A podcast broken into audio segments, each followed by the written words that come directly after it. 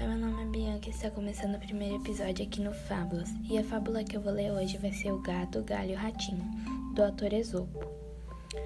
O ratinho vivia no buraco com sua mãe.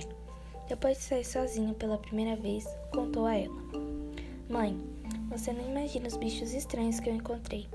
Um era belo e delicado, tinha um pelo muito macio e um rabo elegante que se movia formando ondas no ar. O outro era um monstro horrível.